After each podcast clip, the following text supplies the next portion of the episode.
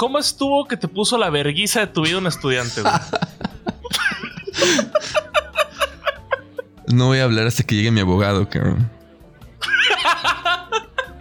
Tengo prohibido dar declaraciones públicas.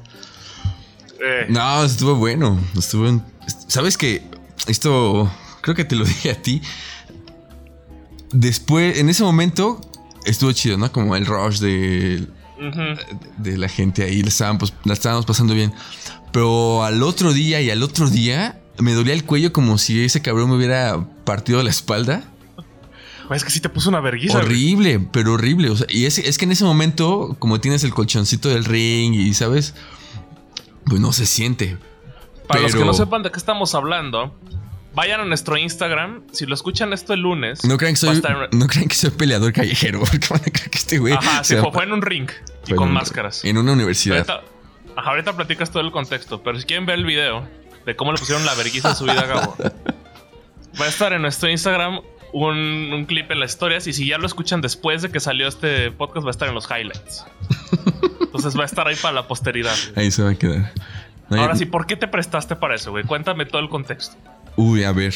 El contexto es que yo trabajé en esta universidad FIFI como profe desde hace ya un rato. Me llevo bien con esos, con esos morros dentro de la uni.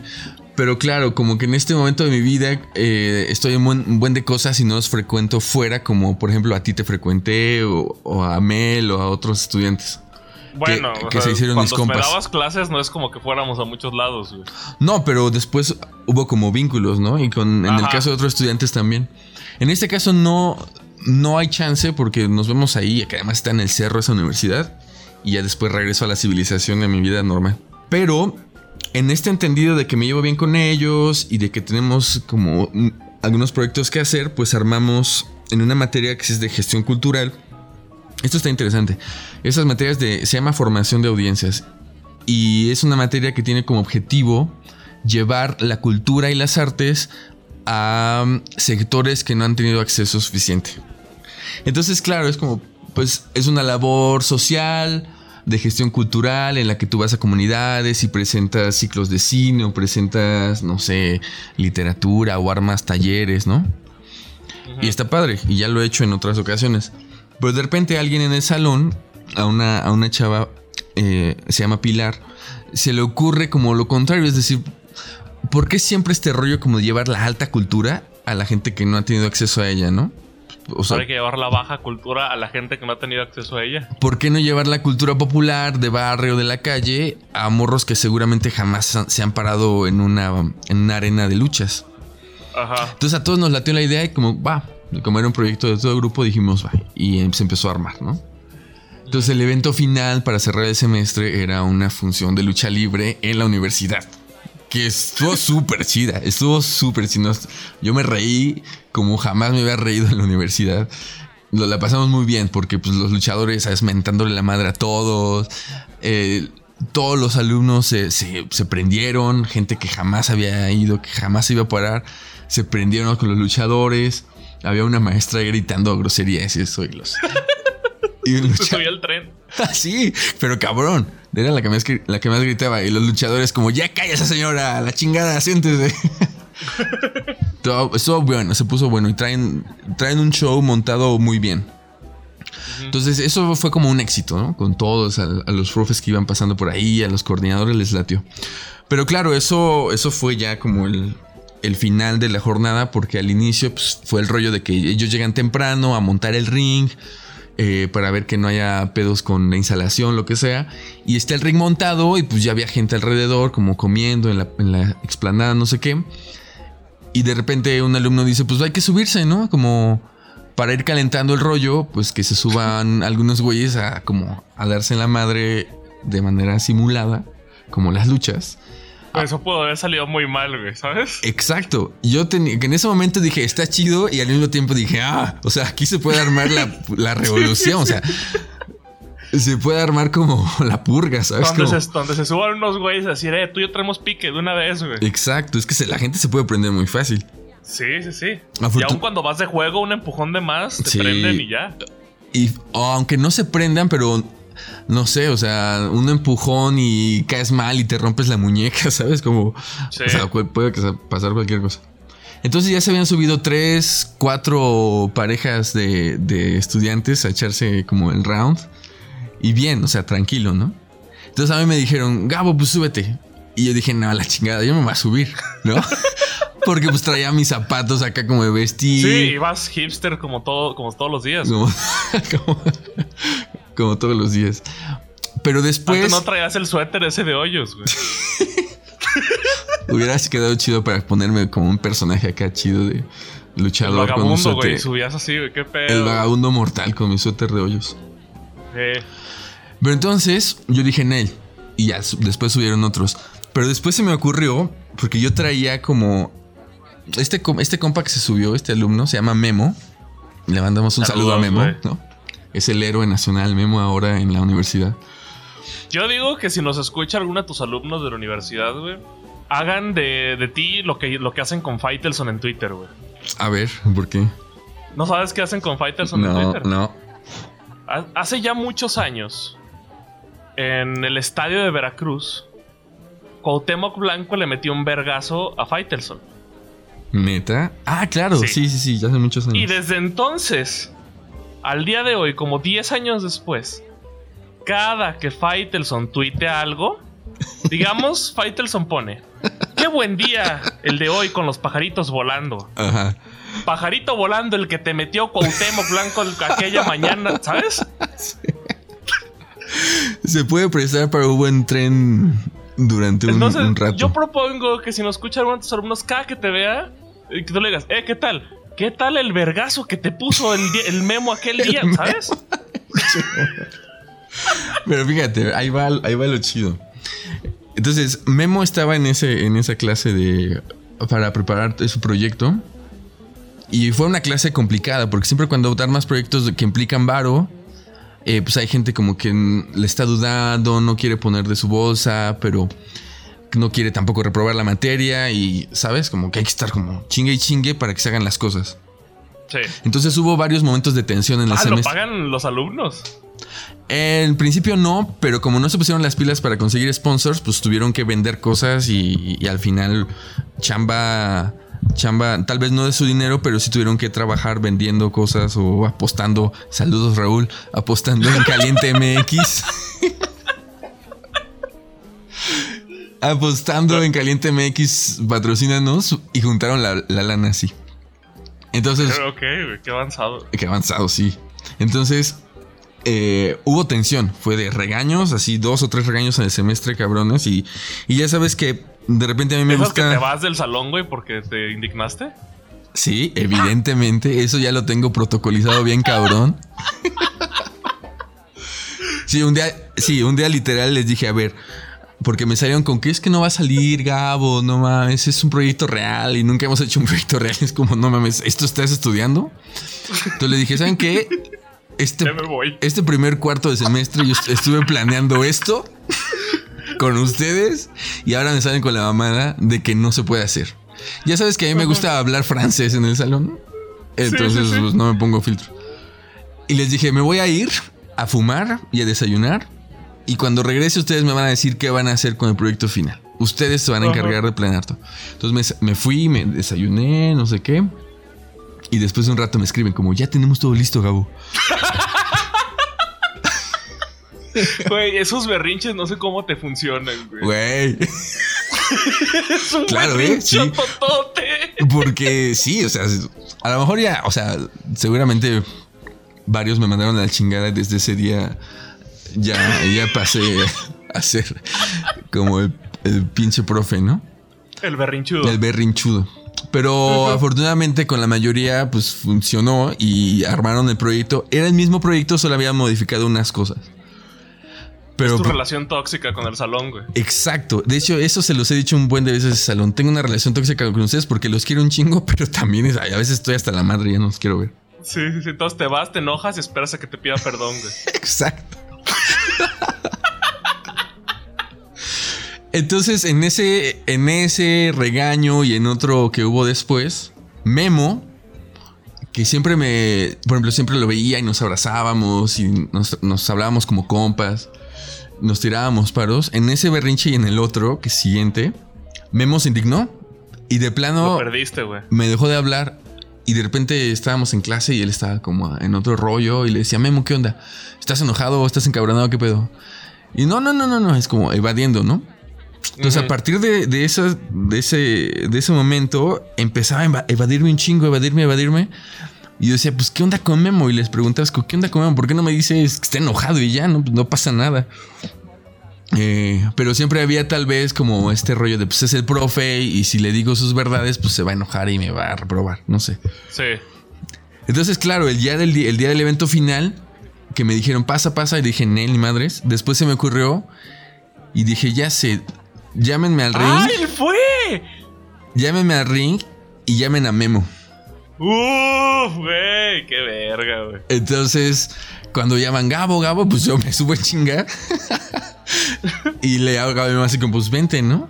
Y Memo, no, no, no, se puso rojo, se puso así como, Sí. Pues claro, o sea, yo que me pongo como alumno que un profe te diga eso, por, por muy bien que te lleves con él, es como, no, no mames, yo no sé, esto se puede descontrolar.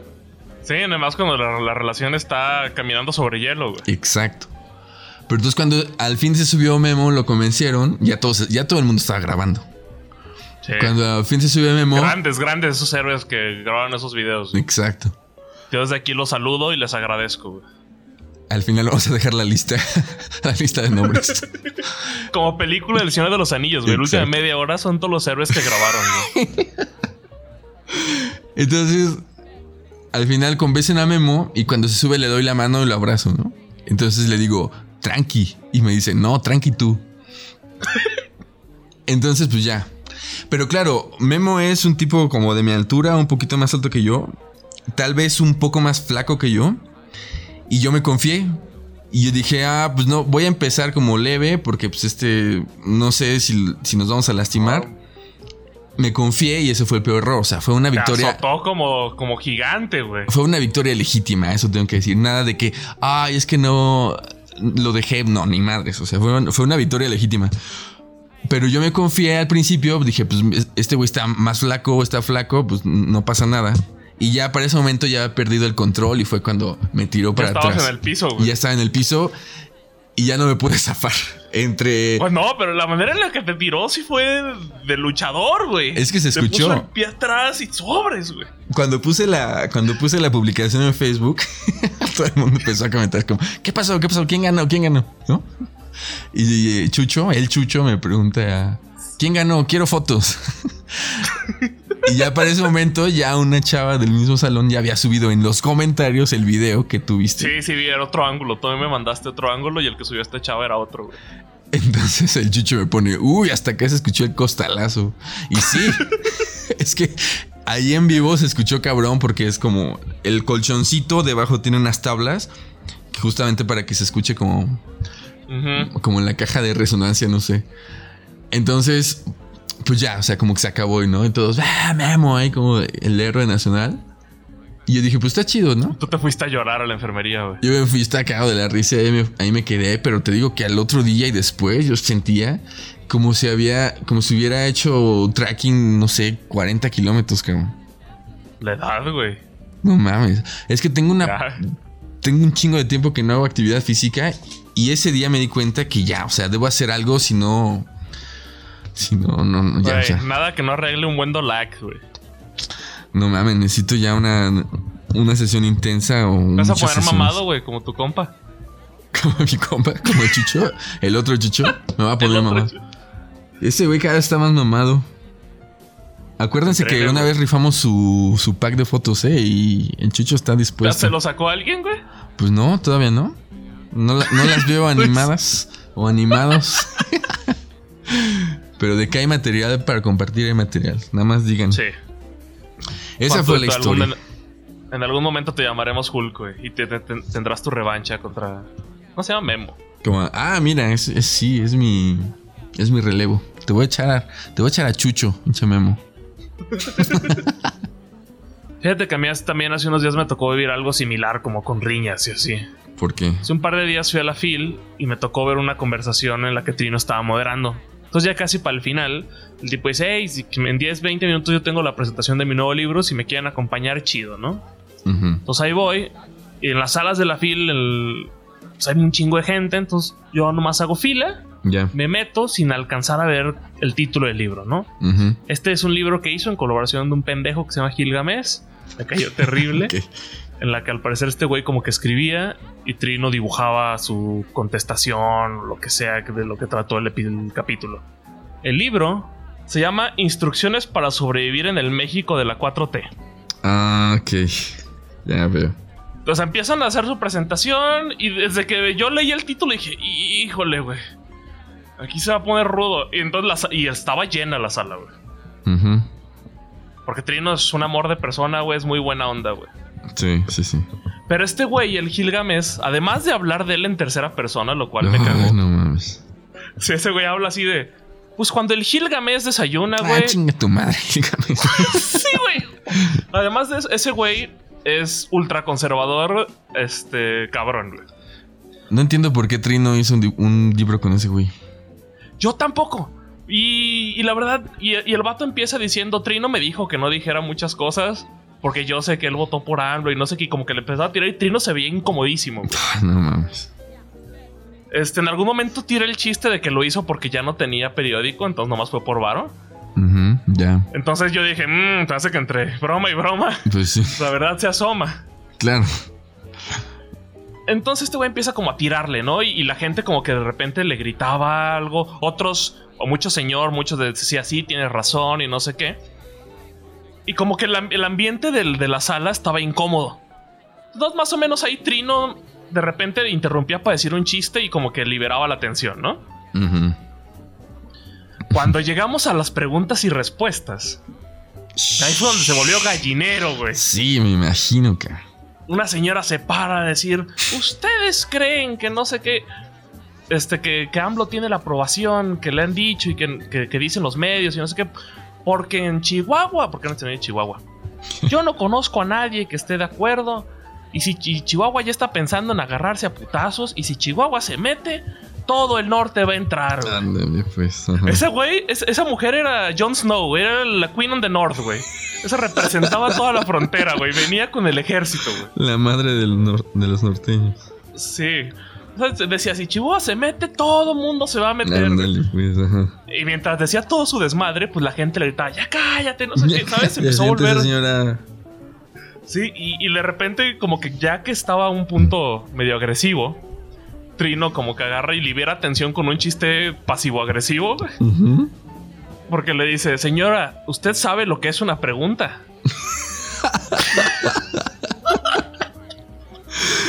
No mames, se puto más.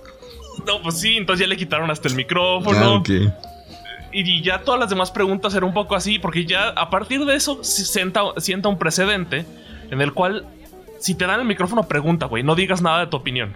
Ok. Porque si no, ya todo el mundo te va a gritar por eso. Pues sí. Y eh, al final de ese fue como el momento más gallinero. Y al final termina diciendo: Yo ahorita firma autógrafos conmigo y no sé si Gilgamesh se va a quedar. Así como diciendo, este güey ya no se queda. Esto creo que puede prestarse al tema al que queremos platicar. Sí, sí, sí. Quiero retomar un rollo que acaba de pasar. Tú dices que siempre, siempre que llego a grabar este podcast traigo el coraje del doctorado. ahí viene, güey. Y ahí viene. Es que hace rato... sí, tiene que ver, tiene que ver, de alguna manera. Ahorita vas a ver por qué hace rato estuvimos la última clase de, esa materia. Y entonces estábamos comentando y al final como, ah, pues la clase, la retroalimentación y, ¿sabes? Haciendo los comentarios. y, te acuerdas de la morra boliviana, evidentemente. espero que la gente también se acuerde. Ajá. Entonces se acuerdan que hizo... Hay un podcast en su honor. Hay un podcast dedicado a ella. Entonces, esa morra no fue. Es como, no fue. Y fue un güey que, va en su salón, que estuvo callado y al final, según presentó un trabajo, que es el mismo trabajo que había hecho para, para principios del semestre. O sea, no hizo nada el güey y se pone ahí a hablar como a lo pendejo, ¿no? Entonces, al profe se le ocurre decir, bueno, y no vino, no vino esta morra porque pues tiene problemas y ha tenido como asuntos personales y está un poco disgustada porque porque dice que yo fui el único profesor que le escribí para preguntarle cómo estaba después de todas las cosas que estaban sucediendo en, en Bolivia. Y pues por eso se ha ausentado, no sé qué. Entonces ahí. Ah, chinga. Ajá. Entonces ahí dije, eh, eh, a ver. Entonces dije, quédate callado, quédate callado, pero no pude. No, no pude. Ajá. Entonces le dije, no, a ver. Ah, si hablaste, güey. Le dije, no, a ver. Siendo honestos, o sea, lo, lo que pasó en Bolivia tiene tres semanas y esta morra ha faltado un chingo desde el principio de semestre. O sea, y de todos modos, por, por muchos rollos que tengas, pues yo no entiendo. Yo- como profe y como estudiante de aquí, yo no entiendo cómo alguien se puede ausentar tanto y puede haber tanta falta como de disciplina y de, de- de entrega con el doctorado. O sea, la neta no entiendo. Yo no creo que sea, que sea una excusa. Entonces esta morra se estaba quejando de que no la nadie le había puesto atención y nadie sabe lo que está pasando en realidad en Bolivia, no sé qué. Pero ya después, no sé si esto te lo conté en el capítulo, después me enteré que esta morra es hija de una familia muy conservadora que Ahora, no, eso no venía en el episodio, güey. no, eso no venía. Es, es, es una, es una morra que es hija de una familia muy conservadora, que hace retiros en el Vaticano. Creo que algunos familiares son militares. Entonces ya, ya te imaginas qué tipo de morra Sí. es boliviana viviendo en México, ¿no? Una morra fifí boliviana viviendo en México, que pobrecita se queja porque los profes no le, no le escriben y la coordinadora no le escribe para preguntarle cómo está y por eso falta un chingo a clases y por eso no hace nada. Entonces dije, no, no, o sea, no me aguanté y lo dije. El profe se quedó así como, bueno, nos vemos después, que les vaya bien. Buenas noches. Buenas noches, sí, literal no dijo nada. Dije, chale, pues si no lo dices tú, lo tengo que decir yo. Entonces, bueno, no estaba la morra, pero estaba su compañero que me quedó, se me quedó viendo así como, ¿neta dijiste eso? Ajá. Y este rollo, como la cultura, pues sí, a ver, hay que decirlo así, la cultura fifí mexicana o de Pues cual- me caga la palabra fifi, güey. Pero le podemos poner otra cosa, güey. A ver, ¿cuál? Pues no sé, güey. de Clase alta, güey. No sé. Ay, bueno, digamos que es... Clase socioeconómica alta. Es que ni siquiera, es es que no todos son ellos, ¿sabes? Blancos. Los white mexicans, tampoco me no sé, gusta es que tanto. fifi me caga, güey. No, no. Es una palabra que digo, no mames, ¿por qué existe, güey? ya sé. Fifi Bueno. es, es tan desagradable como el fifi en sí, güey. Sí, ya sé. Bu- Bueno, ahorita encontramos una etiqueta. Pero entonces, este Sí. sector, este sector, ya sea mexicano o ya sea de otros países, eh, no sé si es gente que jamás, jamás se había sentido indignada tal vez porque jamás se habían como cuestionado sus, sus privilegios. Hoy, hoy en la tarde vi una publicación que también hay que ponerle ahora como la duda a todo lo que uno ve en, en Facebook, pero vi una publicación De según... la conversión en WhatsApp. No, no era de WhatsApp, era como una llamada a manifestarse. No, sé si es la que estás diciendo tú. Era una llamada a Sí. manifestarse de vayan, vayan con zapatos cómodos, con ropa clara, eh, cuiden las faltas de ortografía de, la- de las pancartas y lleven a la gente, lleven a la servidumbre, choferes, sirvientas, no sé qué. Y es como neta. O sea, Es que, es que sí pasó. Eso sí pasó, güey. Sí, sí pasó, sí pasó, porque sí había gente marchando que llevaba a las, a la, a, a un- por lo menos a un par de chicas de trabajo doméstico, fotos, de trabajo doméstico que iban cargando las pancartas mientras ellas como caminaban acá en su mar- en su marcha, ¿no? Sí, sí, sí, son estas morras y la doña esta. Es que era muy raro, güey. La marcha en sí toda fue muy extraña. Porque, te digo, parecían como personas que iban a boda en Puerto Vallarta o portada de Juan Gabriel, güey. Ya muy sé. Sí, sí, sí. Y como que ni, y- y ni siquiera iban como gritando algo bien. No, claro. Sí. Es que es como la, Nomás era una mancha blanca avanzando, güey. es como la señora que va, no sé, a un concierto. Y con el lentesote ese de pinche lupa, güey. Los oscuro de ese. Ya que sé. que entre más grande el lente, como que les gustan más, güey. Ubicas que hay como ciertas maneras de aplaudir para distinguirte socialmente, ¿no? Entonces, Sí, y es así como que. estamos los cabrones que es como "Bra- bravo, ¿no? Es como Sí. ruidoso y de repente hay gente que solamente se toca la, la palma con la otra mano porque pues no, no es, digamos que no, no es ah, que como decente hacer ruido. Y creo que es un poco esa marcha.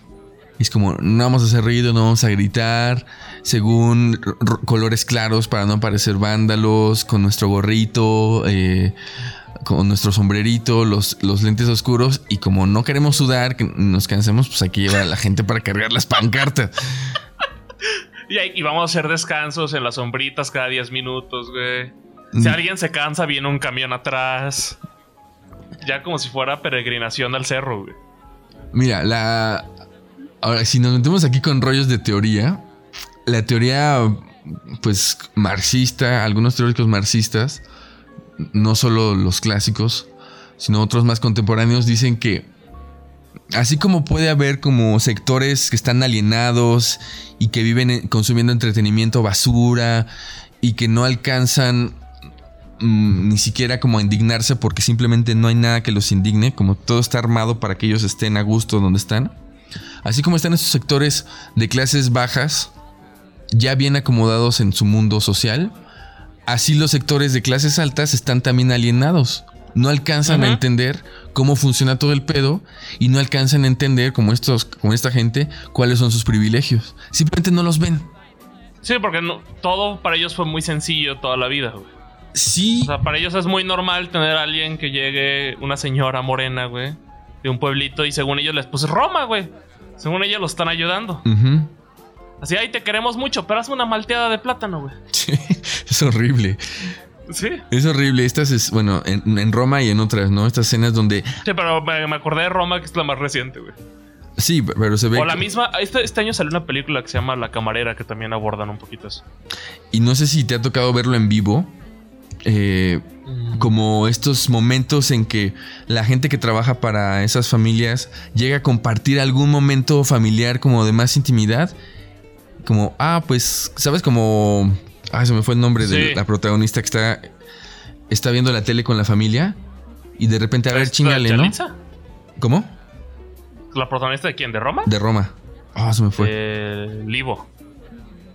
Está viendo la tele y de repente le dicen, como, pues, ve a la cocina en chinga porque quiero un té, no, un café, no me acuerdo. Sí, era una malteada, sí, mamá, quiero una malteada. Ah, la malteada, tienes.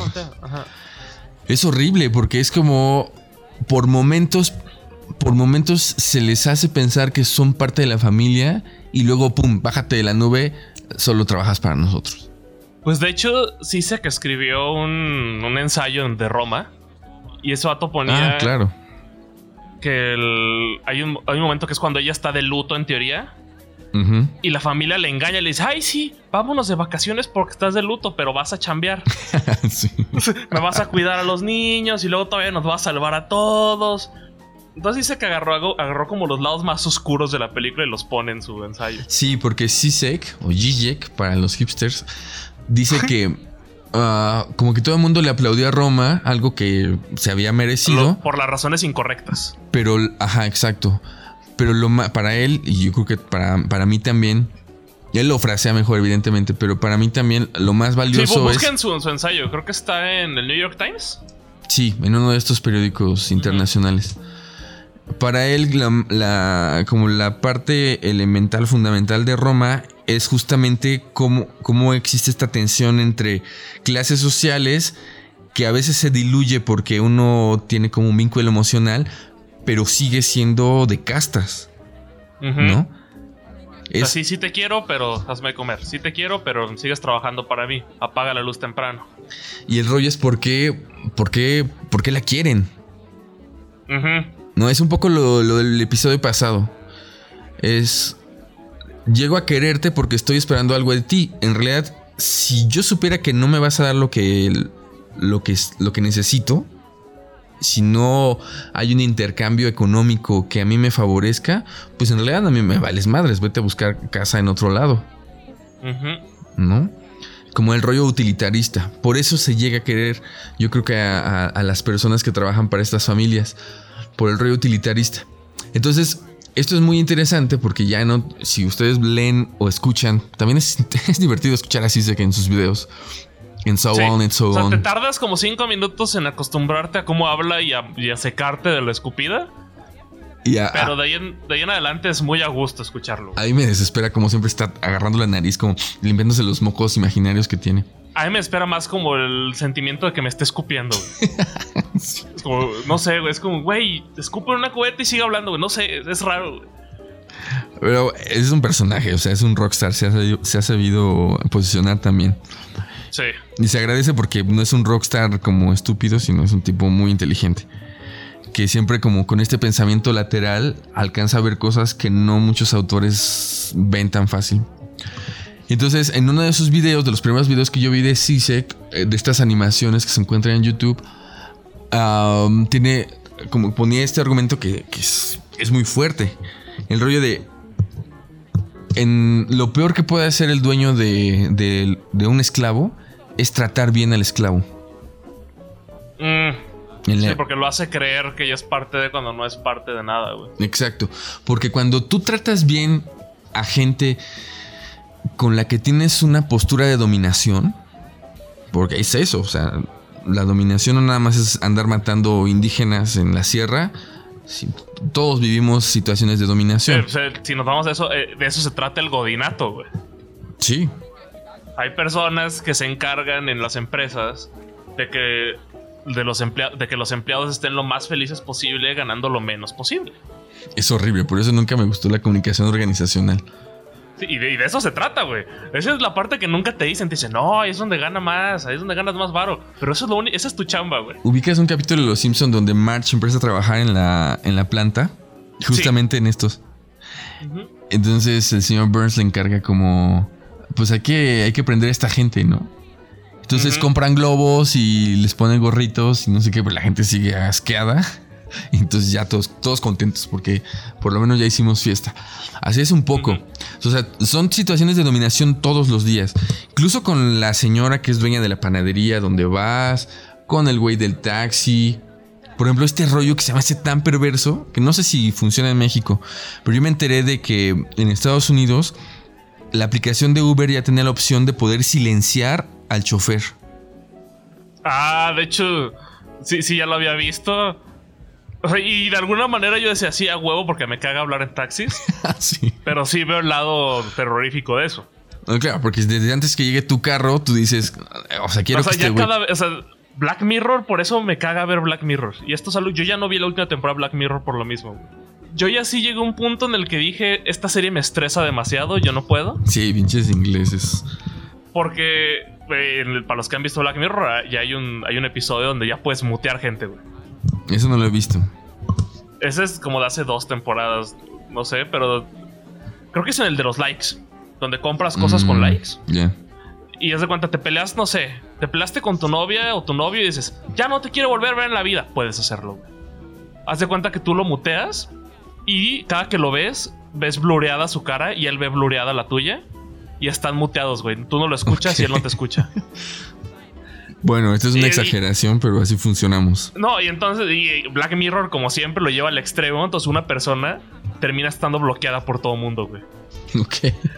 Y entonces así de no mames, güey. Es que si, si lo piensas.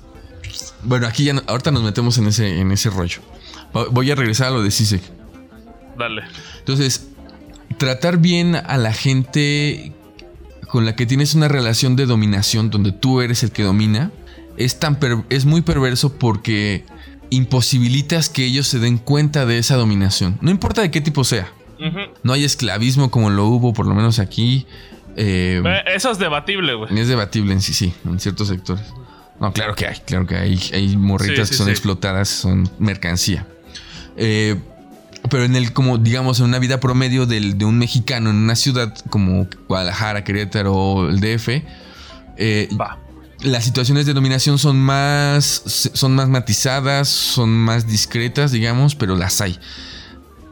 Y el hecho de que tú no te des cuenta de que existen imposibilita todo esfuerzo de, de indignación. Primero de indignación, ya no hablemos de transformación y revolución y Che Guevara y mamadas. Ni siquiera te puedes indignar porque te están tratando bien, porque, ay, sí, tengo un vínculo contigo. Acuérdate que cuando se murió tu mamá, yo te llevé o le presté uno de los carros a tu esposo para que llevaran a los niños y no se regresaran en el camión tan tarde, ¿sabes? y se aplica en todos lados. En todos lados. Yo, a mí me sucedió como a nivel laboral. En algún momento creo que ya platiqué que trabajé mucho tiempo en un taller. Sí, cuando hablamos del güey que se había mochado el dedo. Sí, sí, sí. Eh, y claro, en ese taller ya la pasaba bien porque primero mi jefe era mi papá, aunque peleábamos, pues era mi papá. Y yo estaba aprendiendo un chingo de cosas y estaba dejando de ser un inútil.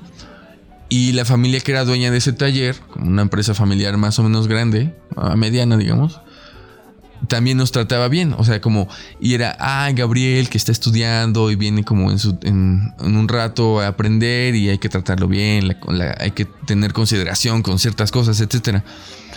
Pero ya como a la distancia uno ve y dices, no mames, es que, por ejemplo, yo, yo le chingaba un buen y aprendí ese oficio mucho más rápido que cualquier otra persona que trabajaba ahí.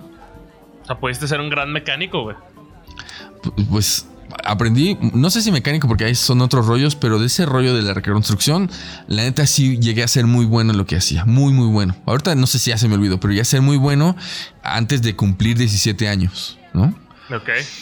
Entonces, claro, como todo el trato chido, no sé qué, pero pues este güey está sacando la chamba de tres personas. Ajá pagándole una mierda. te felicita, la palmada en la espalda. Muy bien, muchacho. Sin prestaciones. Ni nada.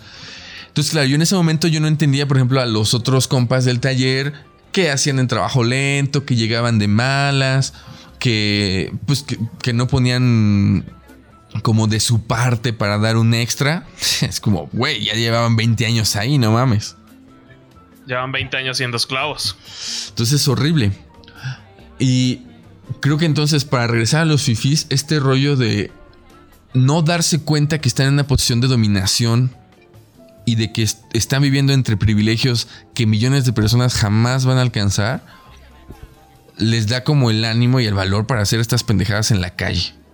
Es que sabes cuál es el tema. ahorita tú mismo lo mencionaste, para darse cuenta de, las cosas tienes que tener perspectiva, te tienes que alejar. Tú cuando estabas en ese taller no sabías lo mal, las cosas que estaban funcionando mal. No, tienes intuiciones y eso. Ah, mira, soy bueno en este pedo. Continuabas. Pero no lo verbalizas como tal. Ajá. Igual y puedes tener un sentimiento, pero no sabes que las cosas están mal. Sí. Entonces, por ejemplo, por ponerme tantito como el abogado del diablo. Podríamos decir. Sí, sí, podríamos decir los primeros 10 años de mi vida podríamos decir que yo estuve en una posición privilegiada. En la cual probablemente si hubiera continuado por esa línea, podría pensar como esos vatos. Y lo he llegado a pensar muchas veces en estas chaquetas mentales de qué hubiera pasado si, ¿no? Y probablemente yo hubiera sido uno de esos güeyes o hasta un mi rey o una mamada así. ah, no eres mi rey. no no es mi rey. Anuncio oficial. Anuncio oficial, no soy mi rey. Lo siento mucho. No puedo comprar. ¿Has visto estos videos de los millonarios del DF, güey? No. El otro día me. Así tipo cuando te entras en un hoyo negro de YouTube.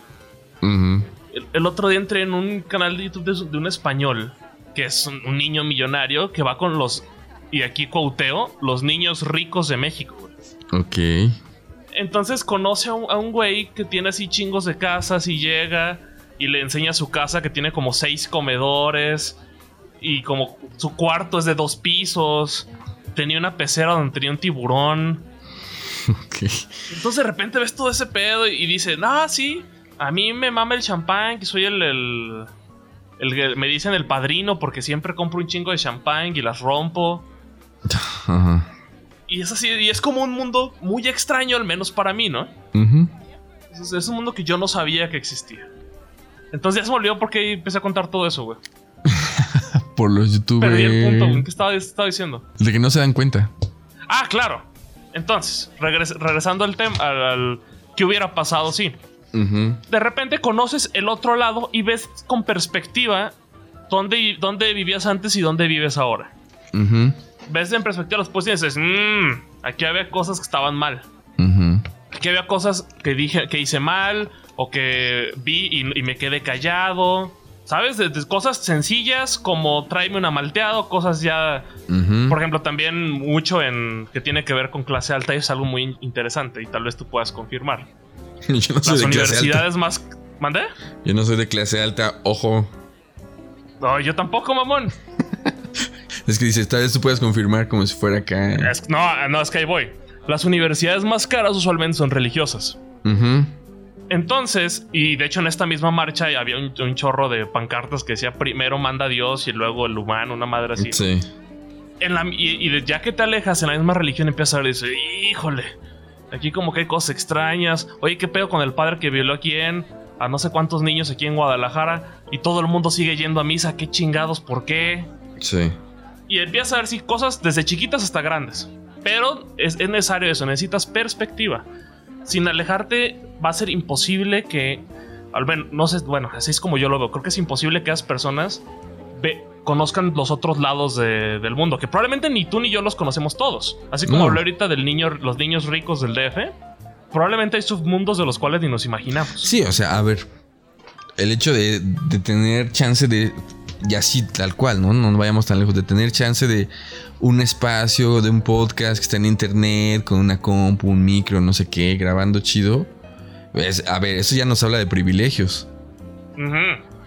A lo mejor hay privilegios, bueno, no a lo mejor, seguramente hay privilegios que ni tú ni yo hemos notado.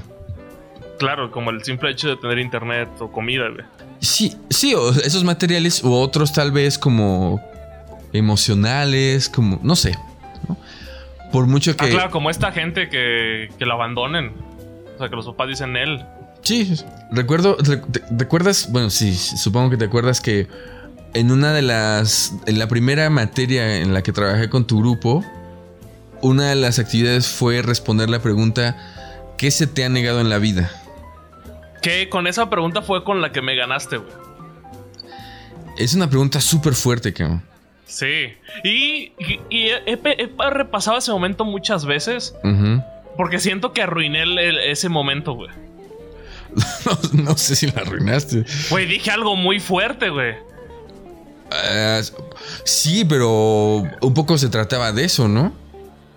No sé, güey. O sea, siento que todo estaba. Porque de repente varios empezaron a contar como cosas medio superficialonas. Caja, no desayuné cereal. Caja, me levanté temprano, se me arrebató dormir, dormir más tiempo. Y yo le intenté disfrazar así y metí una muy profunda en medio que ya no se pudo olvidar, güey. Sí. Sí, sí, sí, creo que todos, todos los que estuvimos ahí nos acordamos. Pero de eso se trataba. O sea, hay gente que se lo toma. que no se lo toma en serio porque tal vez piensa que nada se le ha negado o que ha tenido todo o, a lo mejor lo ha tenido todo, lo que, lo que ha querido, ¿no? Pero pues es una pregunta que es como una... A ver, si te obliga a darte cuenta sin... Por eso es el rollo como sin señalar culpables, ¿no? ¿Qué se te ha negado? en la vida sin saber quién te lo ha negado. O sea, no te metas con que, ay, López Obrador me negó un futuro financiero para mis hijos. No, chinga tu madre. Es, ¿qué se te ha negado? Entonces el rollo de Ah, pues no sé, se me, como, no sé, lo que yo respondí creo que tenía que ver con que se me negó una infancia eh, pacífica, tranquila, donde pudiera salir a correr a la calle sin, sin temer que me asaltaran o que me robaran o, ¿sabes? Entonces, si tú a esta gente que tiene tantos privilegios le preguntas qué se les ha negado en la vida, no me imagino qué contestarán. Probablemente no todos son así, porque tampoco quiero generalizar, porque de nuevo no estamos en esos grupos. Pero si nos vamos al cliché, que los clichés hemos dicho aquí son clichés por algo, probablemente responderían, no sé si viste este video que subió una influencer o no sé qué chingado sea de Monterrey, que estaba triste porque se le perdió una chancla o una madre así, güey. Estaba así, pero estaba, era como una influencer de Instagram. Estaba tristísima porque se le había roto, se le había perdido una chancla. Y decía, no mames, pero era mi chancla favorita, güey o se le, que se le rompió el iPhone y pendejadas, ¿no? Sí. Que para nosotros son pendejadas. Pero igual podrían responder algo así. Pero te digo, es de no, es lo más cliché que se me ocurrió. Pero a ver, aquí me acuerdo de algo que me platicaron uno de estos mismos alumnos de, esta universidad en Querétaro. Me platicó, ellos tienen esta, esta universidad de, de, clase alta, religiosa, que tiene un bloque de materias humanísticas. Entonces, una de estas materias hay como materias que, tienen que ver con el sentido de la vida, cosas así. Y suelen ser materias donde se habla de las como de los obstáculos que se han tenido que superar eh, para, para vivir bien, para ser exitosos, para ser felices. No sé, como cada, cada grupo trabajará sus cosas. Entonces recuerdo que, recuerdo que los, de repente unos alumnos se quejaban porque una maestra que daba esa materia en algún momento ponía como ejemplo de superación personal y de tragedia personal el hecho de que le habían cancelado la membresía del club. No seas cabrón, güey. Yo me paro y me voy, güey. Entonces, claro, es como en la primera lectura es, una pendejada. O sea, no sé, si, si un profe viene y me dice, superé el cáncer, dices, wow, este cabrón, ¿sabes? Sí. Si otro profe viene y me dice, mi familia se quedó en la bancarrota y estoy sacando a mis hijos, abrí una empresa y estoy dando trabajo, dices, va.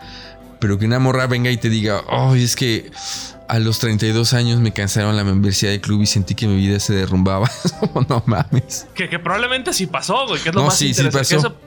Entonces el rollo es, ok, es una pendejada y nos reímos. Pero ¿cómo le pides?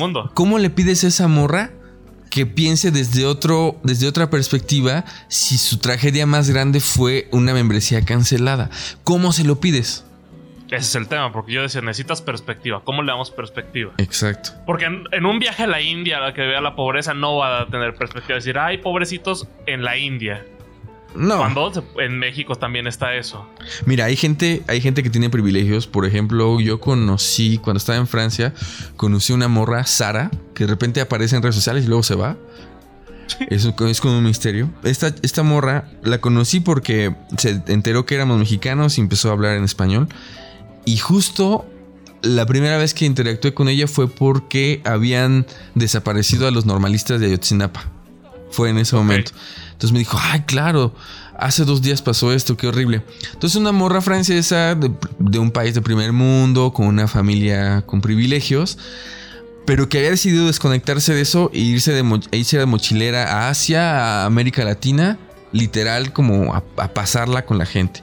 No en estos viajes de místicos espirituales de la India en el que tocas a. Comer, rezar, amar.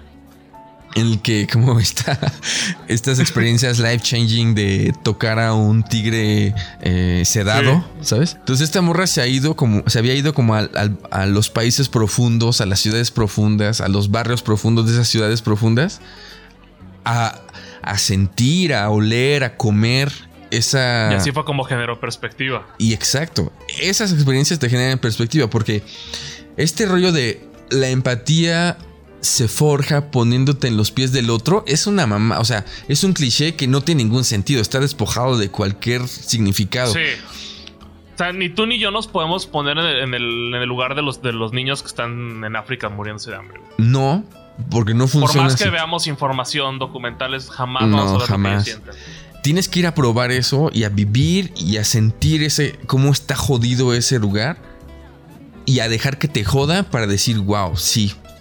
Ahora veo a lo lejos, a los mil, dos mil kilómetros que está mi casa, veo a lo lejos cómo estuve rodeada de privilegios que son artificiales, que no me tocaron porque estaba destinado, porque era lo que tenía que tocarme. Sí, o sea, sí, pero creo que igual es muy optimista esa idea, güey. No creo que si, si mandamos a todas a las personas que fueron esa marcha de viaje por el mundo, yo creo que el 10% quizá cambie, güey. Todos los demás no creo que puedan cambiar aunque viajen por el mundo, güey. No, no, no, no sé, no, no, no siento que puedan generar perspectiva aún viajando 10 años. Siento que siempre se van a ir de que al hotel caro o en el caso de que decidan irse al hostal para decir, ay, pero qué feo está el hostal. No, claro, o sea, como este rollo de los viajes es un ejemplo, pero o sea, esta gente que tiene una chava. Tiene que haber voluntad, yo creo. Por ejemplo, esta chava se fue por voluntad. Ah, claro, claro. Es como, por mis huevos me voy. Pero esta gente, por ejemplo, que tiene una chava que trabaja con ellos de ahí noche, que se queda en un cuartito en la azotea. O sea, no necesita irse a la India para darse cuenta de cómo.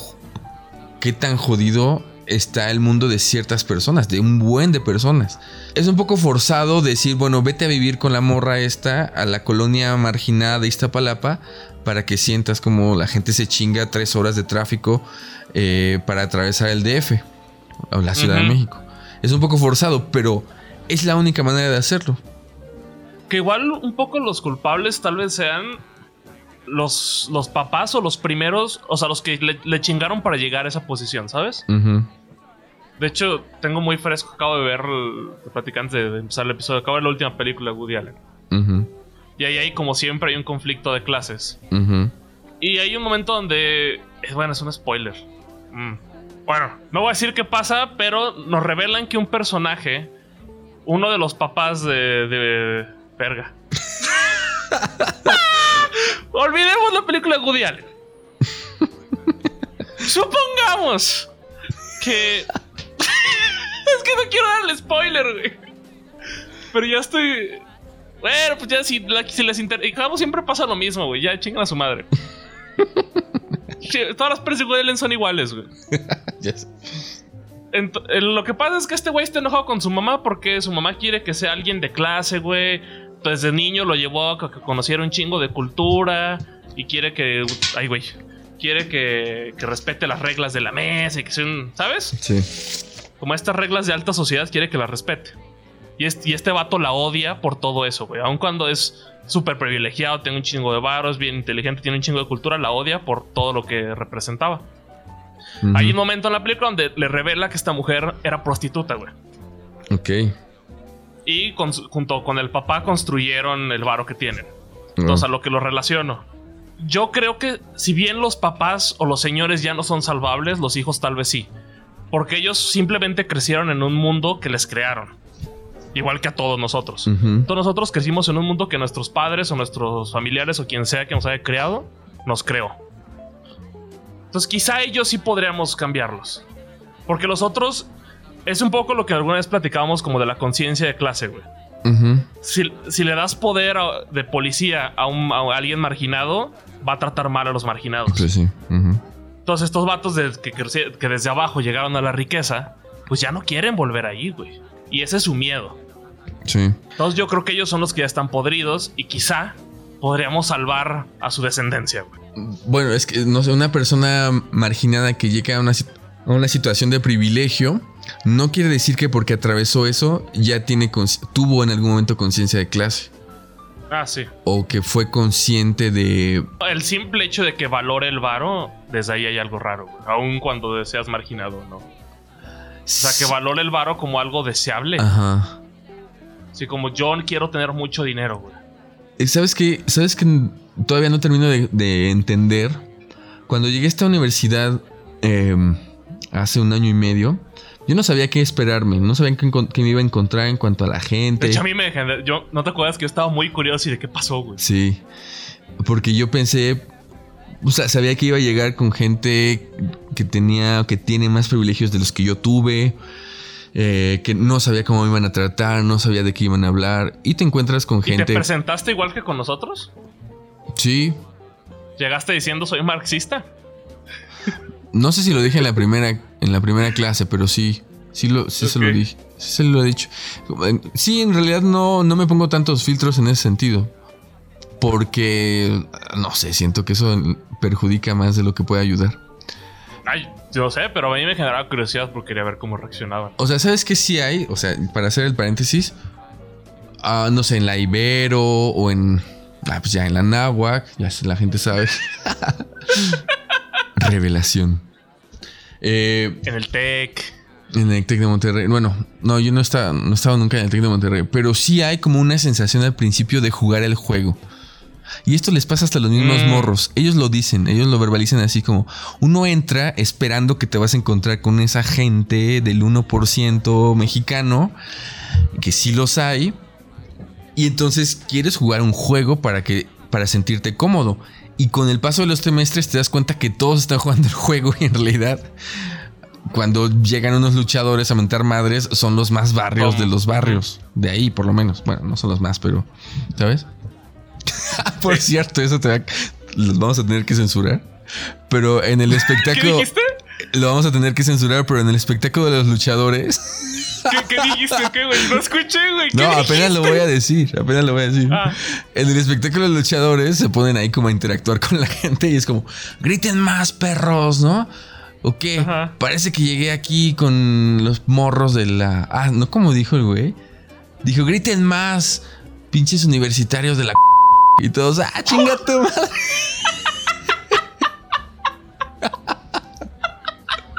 Güey, ahí yo me cagaba de risa, güey. Ah, no, todo el mundo así como que, ah, chica madre. Yo me cagué de risa. Eso, Sí, bueno. claro, güey. Pero claro, todos empiezan a jugar como el juego de morritos Ibero, morritos Anáhuac, morritos Tech. Y después como ya se van soltando. Pero al inicio, así como en esta experiencia de profe, sí está como este... eh, como este rollo de a qué tengo que jugar más o menos para conectar. No fingir, pero sí como por dónde tengo que llegar para Sí, conectar. no, no quiere, o sea, si llegas y das una mala impresión, no te van a hacer caso jamás. Claro, porque esto lo platicaba con un. Justamente me encontré la semana pasada una- un ex compañero de, de la licenciatura de esta gente que al principio no. con la que no, no vibras muy bien y después empezamos a vibrar, vibrar bien ese güey y yo, junto con otras compañeras.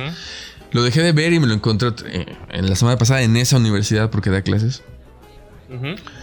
Entonces, dice, a ver, yo la neta vengo porque pagan mejor que en otras universidades, porque creo que también hay un compromiso como de salir y trabajar en otros lados, o sea, no siempre en la universidad donde creciste regresar y dar clases.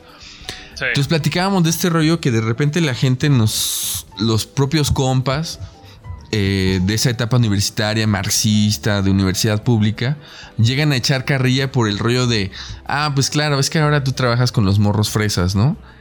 Es como en ese mundo de esos güeyes, no sé qué, ya no hablas. Es como, como que te vendiste. No, no se dice así, no se dice así, pero no, es como... pero es que por ejemplo, en Marx decía que esos güeyes eran del cáncer. pero claro, entonces está como este rechazo. Ujú. Pero desde el otro lado, y lo que le platicaba con este güey Jair es, pues es que es muy fácil, sales de la universidad pública a una facultad de ciencias políticas y regresas o te quedas con la gente a trabajar en proyectos como profe, lo que sea, con esa gente que piensa igual que tú y es muy, pues es muy cómodo. Es como, ah, claro, estos Sí, güeyes también son marxistas. y- y es reforzar tu burbuja, güey. O sea, es lo que estamos diciendo de ganar perspectiva, jamás la vas a ganar ahí. No la ganas. Ni. No ganan perspectiva la gente que tiene privilegios y que sigue ahí en esa burbuja. Y no gana perspectiva la gente que, que padece ciertas cosas, que es de izquierda, marxista o lo que sea, y que se queda en esa burbuja. Jamás ganas perspectiva.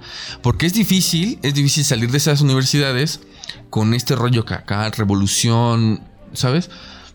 Y de repente llegar con morros de la para a los que no les hace ningún sentido que, que llegues a hablar de izquierda y de derecha o de marxismo y conciencia de clases. Como, a ver, ¿qué me estás contando?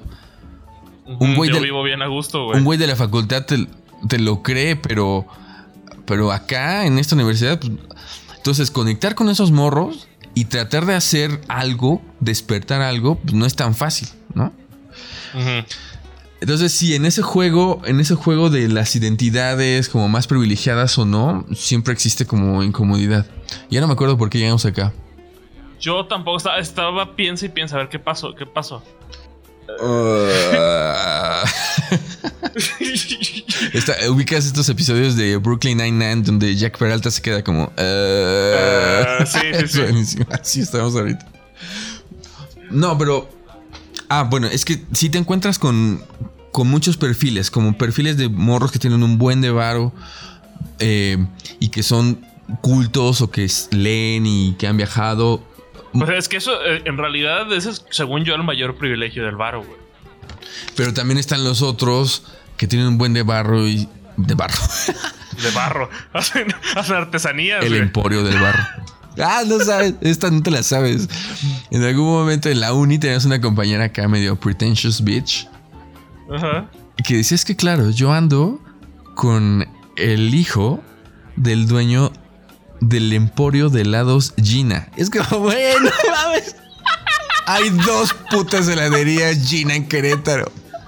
Y era el emporio. Es ah, claro, yo conozco al dueño del emporio de las tortas filos. No mames.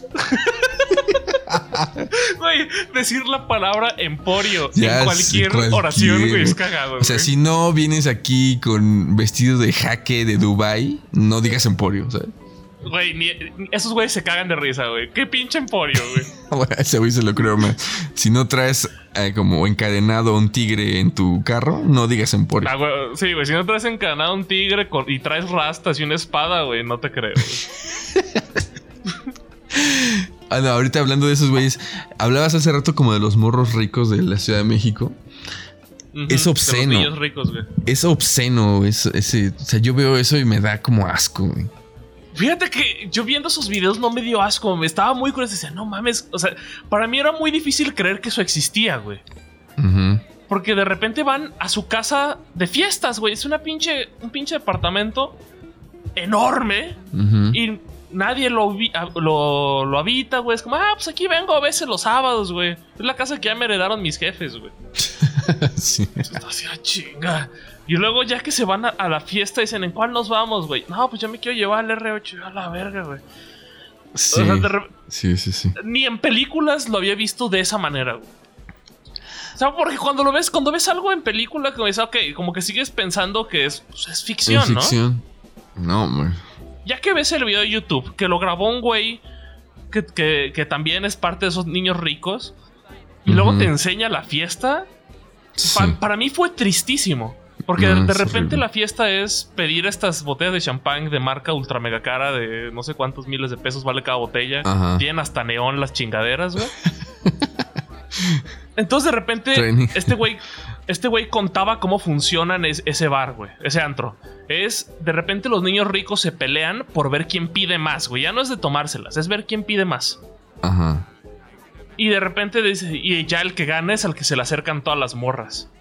Yo sí, ¿de qué? no. Y este güey lo ves, el, el- el- el protagonista del video, el que no es el que graba, sino el, invitado. Ujú. Y, y- y como que tenía una cara de esas que ya tu resting face es triste, güey. y yo así, de verga, pues, que- o sea, para mí fue muy triste ver esa vida, güey. Sí. Porque no puedes tener una relación real porque todo el mundo va, va a querer el, el interés. güey. Pero es que aunque tenga relaciones reales, Es que cómo va a ser algo real, güey. Si este güey va al antro pidiendo cientos de millones de varos en botellas, güey. es, a ver, sí, hay que poner en perspectiva, ¿no? Ajá. No sé si también existe como una una romantización de la gente barrio que es auténtica, es auténtico. Pues es que desde la distancia nosotros vemos esos morros que se que están pudriendo en dinero y decimos ahí no hay nada de real, pero pues para ellos es completamente auténtico. No conocen otra cosa, no conocen eh, ¿qué será? No, no saben qué es que un amigo te dé posada porque ya no tienes varo para, para el camión y te duermes en un Güey, sillón. pero eh, ahorita que lo hablas, a mí se me puso una sonrisa, güey, porque me pensé en una pizza de, de tortillas de harina tía Rosa, güey. ¿Por qué? Por- porque es así cuando no tienes varo, güey, y empiezas como a juntar los varos con los, con los combos. A ver, ¿para qué nos alcanza? Y hacen Sí. mamadas. Sí, sí, sí. Y es algo que para mí es muy chistoso. Que eh, no sé cuál sería el equivalente para ellos. La vida es más divertida cuando te pasan cosas culeras. Porque esas cosas culeras son las anécdotas que vas a contar. Es muy raro que alguien llegue a contar. No mames, ayer me fue de huevos, güey. A nadie le interesa esa historia, güey. Ah, o sea, A sí todo el hay, mundo pero... quiere escuchar al que le fue de la verga porque es un- nos vamos a reír todos. No, pues a ver, sí las tienen, son, son de otro orden, ¿no? Pero, o sea, ¿en qué momento has llegado a contar una anécdota bien chida que hayas dicho, este fue un gran momento en la reunión? Mm, no, a ver, pues, puede haber, puede haber. No sé si es el Dime punto. una, güey. Es como te encontraste a José José en una peda, güey, y la pasaron chido. Nah. Sí, o sea, sí. Esa, O sea, esa sí, o anécdota sea, no, no te digo mía. que no me la voy a pasar bien con esa anécdota. Pero si me cuentas que te robaron la cartera en el antro, me voy a reír más. Ah, bueno, pues si el efecto es, es distinto, sí. El rollo es que a esos güeyes también les pasan esas cosas de otro orden. Yo, a ver, ojo. Como lo sacaron del club. Ajá. Es como, fíjate, en, en la, en la uni donde nos conocimos, había una morra que antes había estado estudiando merca en la, en la náhuac. Ah, ya sé quién es. Ya sabes Sí, quién es. sí. Y que, la, y que cambiaron como un castigo a esta universidad clase mediera. Ah, ¿a poco era un castigo. Y no sabía esa historia. como un castigo. A lo mejor hay varias. Varias No, chavas. sabes, yo, yo me sé la historia de que no le había gustado ya la otra. güey. Nah, no mames. Por favor. Es como, ay, claro, no me gustó esta universidad donde tengo toda la infraestructura. Sí, era un tema que decía, no, es que son muy religiosos y no les gusta. no, es que a ver, si estamos hablando de la misma persona, que no mames. Pero más bien la cambiaron porque una de, de, las aventuras culeras que tuvo fue, iba súper en el, en el carro, entró al fraccionamiento privado donde iba, sin darse cuenta que la pluma estaba abajo, tiró la pluma, se agarró a madrazo, rompió no sé qué cosas. Pues suena como una gran anécdota. Desmadró su carro. Sí, sí, sí, sí, ah, qué chido. Quiero escuchar ese chiste, güey. Y por eso me cambiaron a esta otra, ¿no?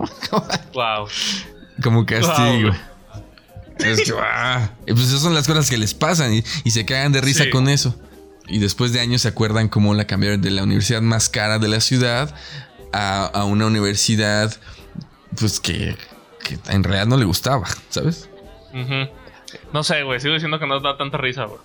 No, a ver, a mí tampoco me da risa. Yo lo escucho y digo. yo lo escucho y digo, qué, qué triste, o sea, qué pena ajena, ¿no? Sí. Que eso te haga reír. Qué pena ajena, la neta. O no, hay otras mucho más culeras de, de, esos morros que están como en esa edad de adolescentes y que hacen cosas muy culeras con la gente en la calle, ¿no? A la Hitler. Sí, sí, sí.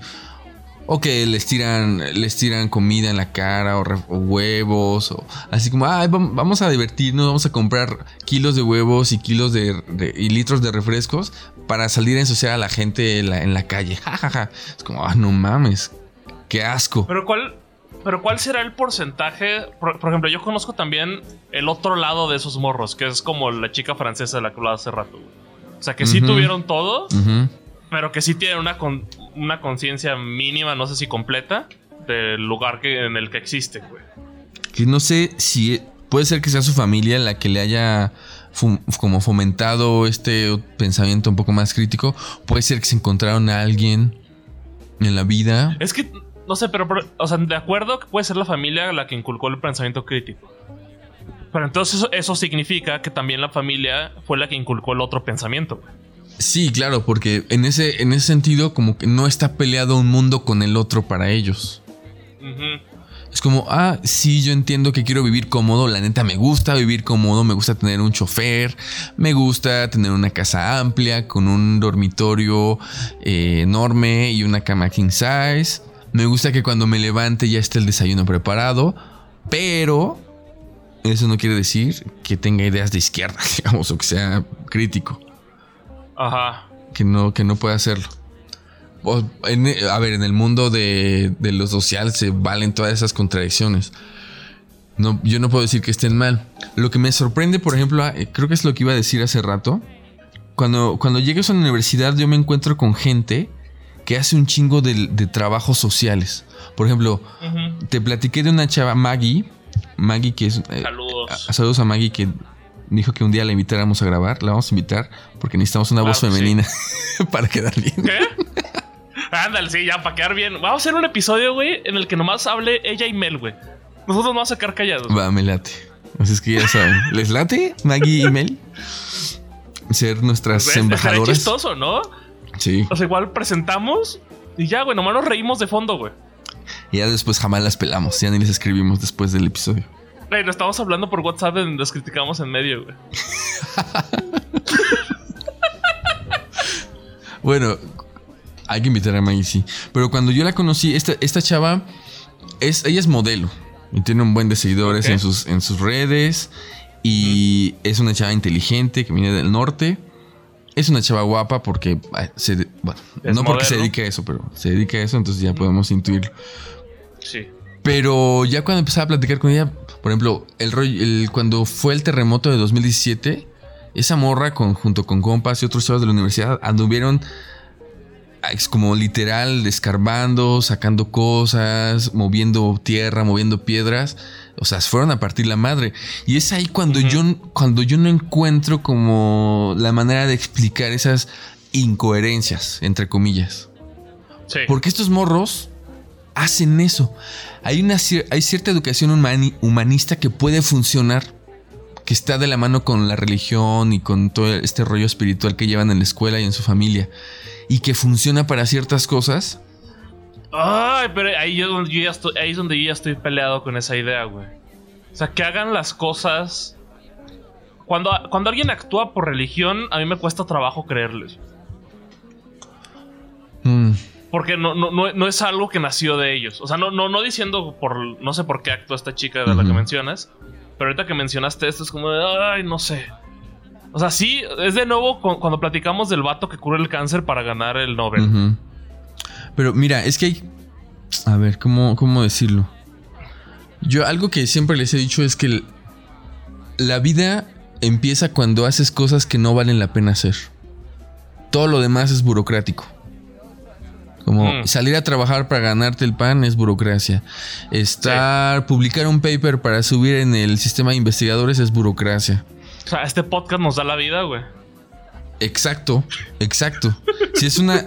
A ver, sí, es que no tendríamos por qué estar aquí. En el sentido burocrático, no, tendríamos por qué estar aquí. ¿No? ¿Recuerda, ¿Te acuerdas que un día me preguntaste qué haces tú estudiando un doctorado y, grabando este, este rollo? No me acuerdo, pero suena algo probable. Ajá, entonces yo no lo frasé de esa manera, pero es como pues, la vida empieza cuando haces cosas con gente que no necesitas hacer, más allá de la, del trabajo, de la escuela y de la familia. Entonces, en esas esferas burocráticas haces las cosas porque estás eh, esperando algo a cambio, ¿no? Para sobrevivir, porque así funciona el sistema, no sé qué. Entonces, claro, por ejemplo, ella, Maggie, pues no valía la pena que se fuera a ayudar a, la gente en el sismo a mover piedras y a partirse la madre y a rasparse y a romperse un dedo. No vale la pena. Por ejemplo, otra, otra cosa. Por esas como contradicciones que a mí me cuesta. Como que son matices que, que, me, por lo menos a mí me obligan a decir, no hay una explicación fácil siempre. Cuando yo decidí empezar a dar clases fue porque al final de la carrera empecé a leer a un, a un autor, un pedagogo, Freire, había escrito libros que a mí me cambiaron la manera en la que yo me pensaba como comunicólogo y como profesionista. Entonces, claro, leí todo lo que, lo que había hecho, escrito Freire, Freire en esa etapa y era... Freire era una persona religiosa, marxista de izquierda, pero religiosa. Ah, sí, y muchos autores son religiosos. Y él, o sea, su principio pedagógico es el amor y no hablaba como de evangelizar ni mucho menos, pero es como el principio espiritual es el amor y a partir de ahí eh, eh, tratas de hacer educación. Entonces, claro, es como, pues yo le di el beneficio de la duda a Freire. Muchos se le critica también, pero no sé. Yo no soy. Sí, no, no, no, no, estoy intentando satanizar al, al, religioso. No, y, yo. ¿Mandé? Ojo, porque yo tampoco estoy tratando como de justificar. Yo, yo no lo soy, yo no tengo esos principios religiosos. Y, y yo puedo ser una persona super, ya no como hace cinco años, pero soy una persona muy crítica de, de la espiritualidad cuando te lleva a pendejarte en la vida. O sea, como que no, no, lo, no, no es un tema de satanizarlo. Pero sí me causa conflicto que las decisiones las tomes por temor o por o por tener una agenda propia. O sea, por temor a irte al infierno o porque me quiero ir al ah, Es que eso sí es burocracia. Ajá. Entonces, como de. Mm, no sé. Eso sí es burocracia. De nuevo, es un tema que, que. O sea, si hablamos de que todo es burocracia. Es, es el tema que platicamos de que hace un par de podcasts. Diríamos, yo estoy peleado con toda la burocracia en sí. Sí. no, no quiero un trabajo de oficina, no quiero no sé qué. Que eso me lleva al. Que estaría bien interesante eso que alguna vez platicó Chucho. Chucho, el Chucho. Que era el, que lo platicamos aquí muy por encimita en algún episodio de los primeros. Que era el rollo de los torbellinos, Ya. No sé si en algún momento ya me arrastra el torbellino social.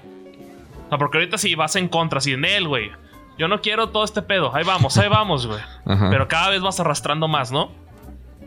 Entonces sería interesante qué pasa cuando ya te arrastra de regreso. No sé. Siempre hay maneras como de. Ah, como de resistir, ¿no? Yo no creo que el, el torbellino termine. Es que, bueno, ese es otro rollo. aplica para todos. Yo creo que siempre hay, siempre hay maneras de resistir a los torbellinos en los que no quieres caer pero dentro de la resistencia siempre con los años, siempre hay como un proceso para encontrar matices. sí, encuentras como el... Como... Bueno, que el equilibrio no sé si es un equilibrio real, güey. No, no equilibrio. Porque yo, no pienso equilibrar nada. Como placebo.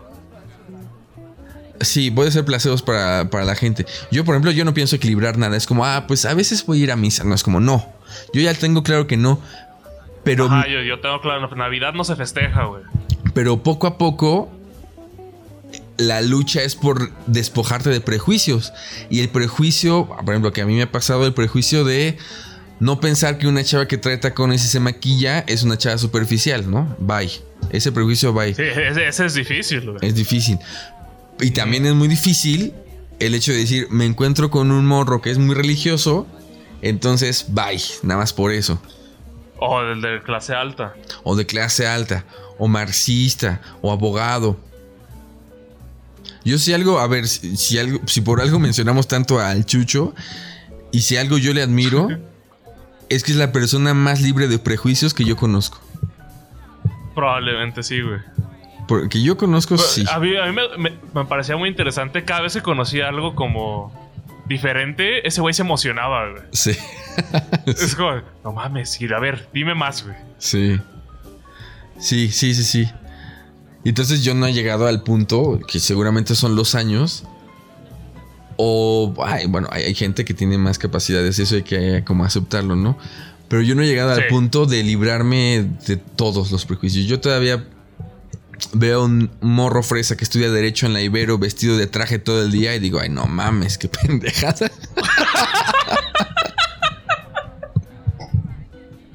Discúlpame, me hace falta unos años para librarme de ese prejuicio. Por lo pronto eres un pendejo para mí.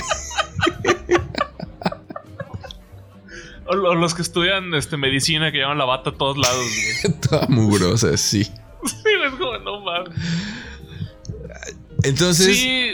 el, rollo de, el rollo de tener los prejuicios con los fifís yo creo que sí es, importante matizar y tratar de entender dónde están parados y por qué piensan así, y por qué le dicen a la chava que les oyó de cargar la pancarta, pero sin dejar, sin caer en un falso afán de equilibrio en el que ya no los criticas y dices, ah, pues es que es válido. Es válido que sean unos fascistas. No, no, no, tampoco. Que también, eh, yo creo que también es buen ejercicio Igual y no se puede, porque lo comentamos, necesitas perspectiva. Pero sí es buen ejercicio empezar a criticar tú en tu, en tu propio entorno, güey. Ah, sí, eso es, eso es, clave. Ah, es importante como agarrar y decir, a ver, güey. ¿Por qué para mí está mal hacer esto, güey? ¿Por qué al subir escaleras eléctricas me estresa que la gente no se haga a la derecha? sí. es algo que... Y empiezas ahí, güey, y así te vas, güey. No sé si en algún momento llegas a algún lado, güey, pero ahí andamos. Quién sabe si llegas a algún lado. Pero eh, creo que es bueno para también. No quiero decir ejercicio de humildad porque me caga desde el mismo, el mismo concepto de la humildad. Sí, sí. Pero como el. El darse cuenta que también eh, igual están jodidos los de enfrente y tú también, güey. Sí, sí. Y, y es parte de esto estar jodido e intentar ser menos jodido el día, güey la vida. Yo, hace no mucho yo leía a un autor que hablaba sobre teoría crítica y le tiraba casi culero a los movimientos feministas, ambientalistas. Sí, sé que, güey, le tira durísimo al LGBTQ. LGBTIQA. Todas las letras se le vayan agregando. Güey, sí sé que le tira cabrón. No, era, era otro. Era otro este autor, pero el principio es el mismo que consiste, que es esto, esta gente piensa que parte desde una visión crítica del mundo, pero se les olvidó, pequeño detalle, que la visión crítica tiene que empezar por un examen crítico desde tu propio lugar en el que estás parado. Si tú vas por la vida diciendo soy vegano, todos chingan a su madre porque están mal, están poseídos por el demonio de la carne, sin, sin examinar por qué llegaste ahí y dónde estás y cómo te construiste, estás ya, estás pendejo. Sí. Estás pendejo. Sí, la idea es criticar tus. Lo que dije criticar tus pensamientos más. Pen, empiecen por criticar sus pensamientos más pendejos. Eso los va a llevar a lugares muy interesantes. Entonces regresamos como al, episodio este de las veganas españolas con las gallinas. O sea, alguien que, alguien que llegue y me dice, como, como lo, lo dijimos aquel, aquella vez, alguien que llega con la bandera feminista, y hombre o mujer, y se me presenta así, como no, ya. Bueno, de entrada, si alguien llega con la bandera feminista y es hombre. Sí, ya es una Pues pendejada. Ya es una pendejada.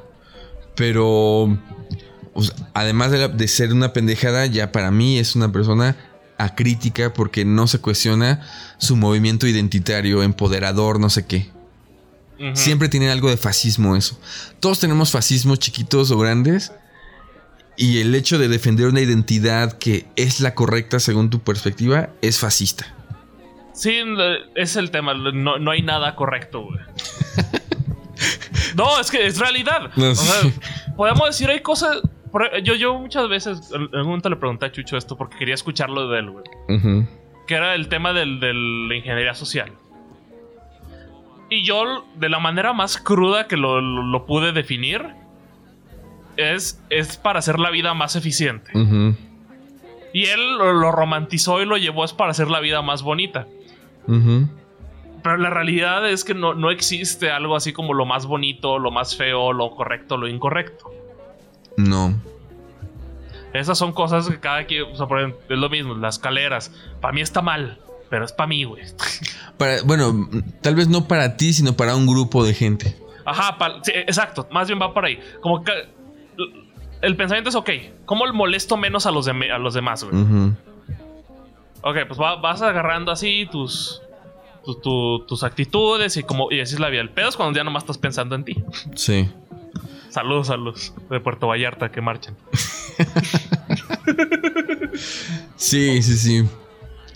Yo creo que hay cosas. de- tampoco, tampoco hay que caer como en ese rollo relativista de decir, ah, pues entonces todo es cultural y hay que respetar. Si, No, si pues, mutilan no, a las niñas adolescentes en África, pues hay que respetar porque eso es lo bueno para ellos. Mm, Yo creo que no. O hay que respetar a los neonazis de Perú. Es, es- es que también hay que agarrarlo desde el lado donde yo dije. Hacer la vida lo más sencillo para las personas que te rodean, güey. Pues, por ejemplo, si están matando morras, dejen de matar morras, güey. Sí, sí, sí, sí, no. Si, si un güey quiere amar a otro güey, déjenlo amarlo, güey. Igual con las morras, igual con los que se quieren cambiar de sexo, por los que se identifican con ot- lo mismo, güey.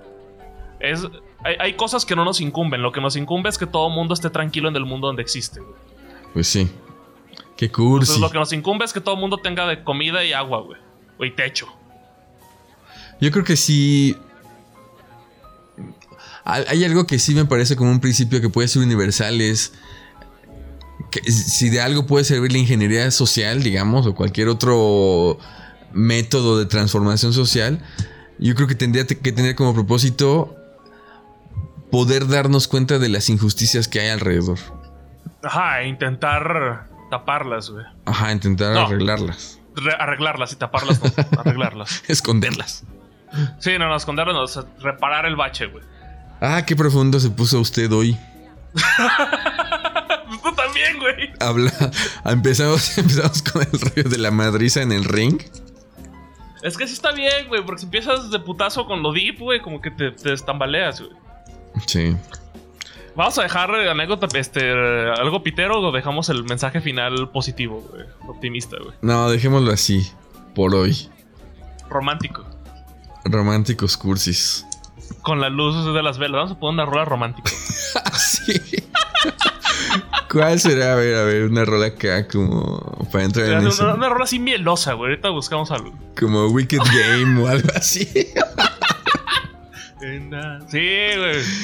Ah, chale, sí, puede ser. Yo creo que entonces aquí es pues, buen lugar, güey. Para apagar estas velas y continuar la cita, güey. ¡Asco!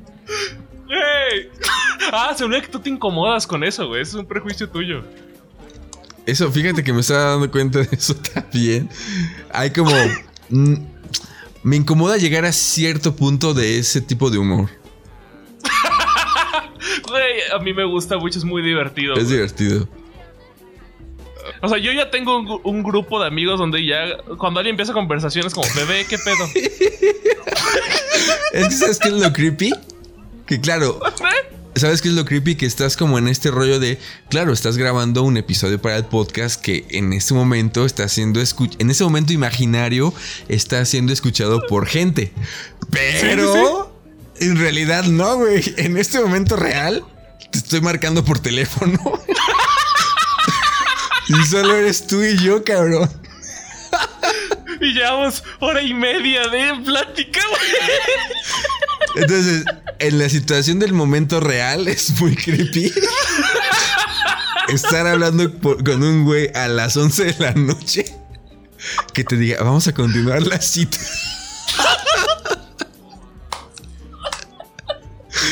Está muy cabrón el rollo de las ficciones. Güey, pero eso es lo que lo hace chistoso. Es lo que hace la conexión, güey. Sin albur. Insistes. No mames. Ay, güey. Ya después les platicaremos más de este tema. Es ¿De divertido. cuál tema, güey? Es que siempre me pareció curioso cómo los morros se llevaban con un como un humor muy sexual y hasta como una forma física de interactuar Sí, muy sexual. No, y yo tengo unas fotos impresionantes. ¿Fotos? Sí. Ya, ok. Desde, desde- hay veces que, te- por ejemplo, ahí tengo un amigo que vive en una zona en donde a casi todo nos queda muy lejos. Pero esa es la casa de las reuniones. Entonces, usualmente todos nos quedamos a dormir ahí. A la hora de dormir, a veces dormimos abrazados. De cucharita. Pues tomas fotos, güey. Tengo una foto de un compa agarrándole la mano a otro compa mientras duermen, güey. Porque ya es de que terminas muy tarde en la madrugada y, es- y empiezas a hacer los jueguitos Ajá. y ya te quedas dormido así, güey. no mames. Todo está planeado para jotear, cabrón. Güey, es divertido, güey. Sí. Me falta barrio en ese sentido. Algún día lo lograremos, güey. Juntos. Tomados de la mano, güey.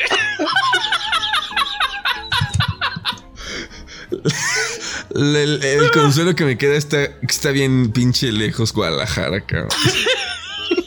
Güey. Pon, pon atención al mapa y ve que solo hay centímetros entre tú y yo, güey. Este fue el fin de Común y Corriente. Aquí llegó el último episodio. Güey, tenía que sacar el clip, güey. Había mucha paja ahí en medio de muy deep, güey, que no quedaba para el clip, güey. Ya sé, ya sé. Ya hay material. Sale. Pues entonces nos vemos en el siguiente. Lo escuchamos. Yo también terminé el pasado diciendo nos vemos y no, no vieron a nadie. ves, ya ves.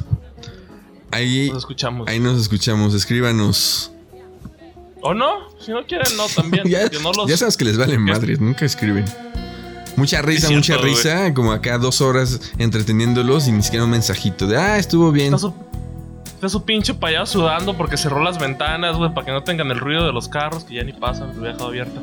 Así, Pero, aquí estamos. lo que uno hace por el Poniéndole el pecho a las balas, güey. ¿Qué? Y agarrando de la mano a Gabo, güey. Ya me urge, me urge que, que Mel venga a grabar con nosotros. Ya, güey, está sucediendo. No, no, no quiero entrar en ese tema que está horrible. Buenas noches. Nos escuchamos. The world was on fire and no one could save me but you. Strange what desire make foolish people I never dreamed that I'd meet somebody like you. And I never dreamed that I'd lose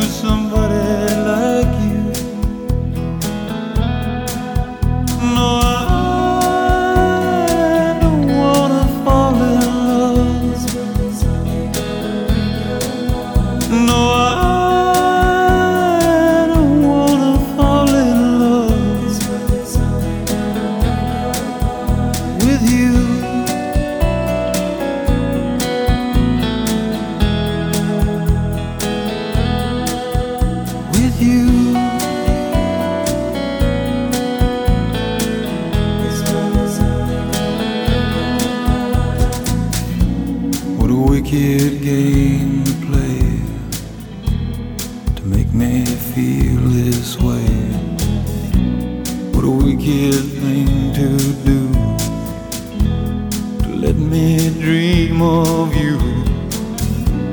What a wicked thing to say. You never felt this way.